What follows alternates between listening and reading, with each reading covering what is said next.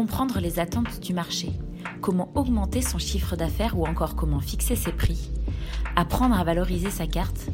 En tant que professionnel du secteur de l'hôtellerie-restauration, vous vous posez probablement mille questions sur ces sujets marketing.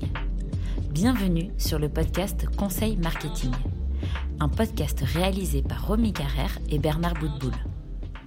Bernard, fondateur du cabinet de conseil Gira, intervient également en tant qu'expert sur notre site à la rubrique SOS Expert. Dans ce podcast, Bernard vous livre ses conseils et analyses pour vous aider pour doper les recettes de votre établissement.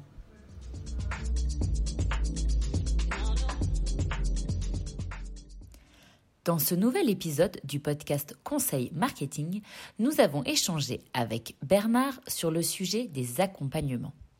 Un sujet dont on parle peu en dehors des frites. Pourtant, l'accompagnement a pris de l'importance ces dernières années. N'avez-vous d'ailleurs jamais entendu Que servez-vous avec le poisson? Voire même, ne vous a-t-on jamais demandé de changer un accompagnement par un autre? Bernard, pourrais-tu nous décrire l'évolution de ces produits? Les accompagnements euh, est un sujet dont on ne parle pas beaucoup. Et pourtant, euh, c'est pour les consommateurs un aspect, de leur repas qui a beaucoup évolué ces dernières années. La question pourrait être après, euh, quelles ont été justement ces évolutions majeures? Euh, en fait, à l'origine, il me semble bien que la protéine et les légumes étaient mélangés dans l'assiette avec très souvent une sauce, le tout faisant un plat euh, copieux et roboratif. D'ailleurs, les grands plats iconiques de la cuisine internationale euh, en sont à l'origine. Je pense notamment, euh, et dans le désordre bien évidemment, à la paella, au couscous, euh, à la choucroute, à la blanquette de veau, au petit salé aux lentilles, au chili con au boboon plus récemment, et à la carbonade flamande de nos amis belges. Petit salé aux lentilles, chili con boboon.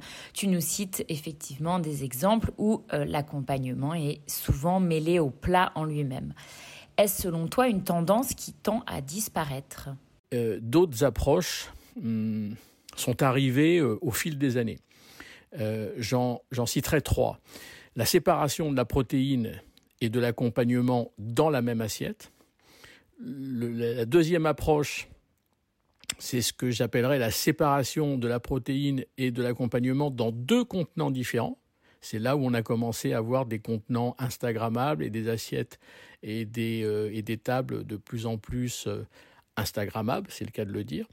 Et puis la troisième approche, euh, qui est un peu plus récente, c'est la tarification de la protéine hors accompagnement, qui lui-même est tarifé à part.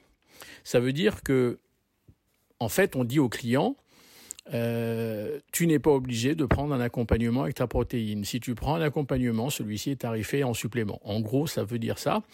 Mais ça n'a pas l'air de déplaire aux clients parce qu'on a aujourd'hui des clients qui ne souhaitent pas avoir d'accompagnement avec leur protéine. En fait, ceci est arrivé et a évolué avec la déstructuration des repas dont parle Gira depuis de nombreuses années, ou plutôt la déstructuration de l'assiette. Elle nous a conduit aujourd'hui à, la montée du, du végétarisme avec euh, une demande croissante de plats, euh, de légumes, par exemple, on entend donc également une tendance qui tend également à proposer une protéine maître, on va dire, dans l'assiette et à laisser libre le client de choisir ou pas euh, s'il veut un accompagnement. C'est quelque chose qui est euh, un petit peu contradictoire avec euh, la tendance actuelle qui prône une restauration responsable. Donc selon toi, l'évolution s'arrêtera-t-elle là? Non, bien au contraire il y a aujourd'hui des concepts euh, qui inversent la proportion de protéines et de d'accompagnement de légumes. Je pense notamment à une enseigne qui s'appelle 2080, euh, qui elle a inversé euh, l'assiette, c'est-à-dire qu'elle propose 20% de protéines dans l'assiette et 80% de légumes et d'accompagnement. D'autres qui proposent une liste d'accompagnement et en demandant si on veut de la protéine avec. Alors ça, c'est intéressant parce que là, c'est vraiment l'inverse de ce qu'on faisait jusqu'à présent. Euh, chez certains clients euh, chez Jira, nous avons monté justement des cartes totalement déstructurées et non conventionnelles du type, alors il n'y a plus d'entrée, il n'y a plus de plat. Euh, nous avons fait quatre listes, quatre petites listes, le végétal, la terre, la mer et les douceurs. Bon, on se doute bien que les douceurs, ce sont les desserts. Le végétal, bon, on comprend ce que ça veut dire, et tout ce qui est terre, tout ce qui est mer, on comprend également ce que ça veut dire, mais il n'y a plus de notion d'entrée et de plat, ce qui provoque chez le consommateur une liberté totale de structure de son repas, à tel point que on a vu dans ces restaurants-là des clients se prendre deux assiettes végétales, point, qui seront peut-être euh, suivies d'un dessert ou pas d'ailleurs. Euh, ça veut dire que cette notion d'entrée et de plat est en train tout doucement de disparaître pour laisser une liberté totale de structure du repas au consommateur. Merci pour votre écoute.